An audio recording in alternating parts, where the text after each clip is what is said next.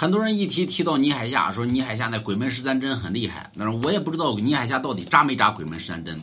但是我知道这这鬼门十三针，它的针法的运行，对于寸度和力度要求极其之高，下错一寸，力度下错一力度稍微差一点这人立马就把你送进鬼门关了，就是你就死了，你就。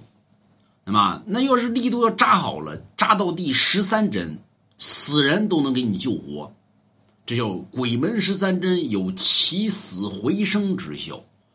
但有些人说呢，那我这这这正病呢，我这找鬼门十三针，鬼门十三针不治正病。医术里边有正邪之病，鬼门十三针是孙真人端正。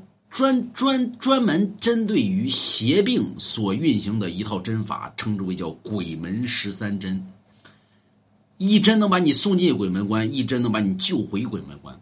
你说谁会呢？容嬷嬷会。你看他把那紫薇啊，一针扎回鬼门关，再扎一针扎回来。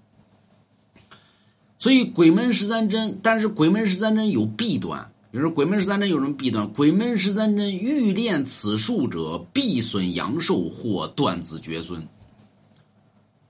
就要么你必损阳寿，就是你早死啊；要么你断子绝孙，就是你生不出孩子来。有人说，那我生完孩子再学，生完孩子也得夭折。所以这是鬼门十三针的弊端。那么，所以鬼门十三针乃是专治于邪病。而生的一种针法叫鬼门十三针，慎用慎用。现在全中国能扎到第七针的那都寥寥无几。有人说龙王你会吗？哎，我鬼门十三针呢？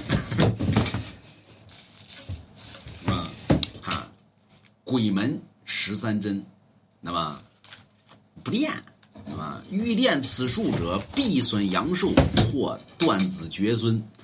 那么慎用慎用。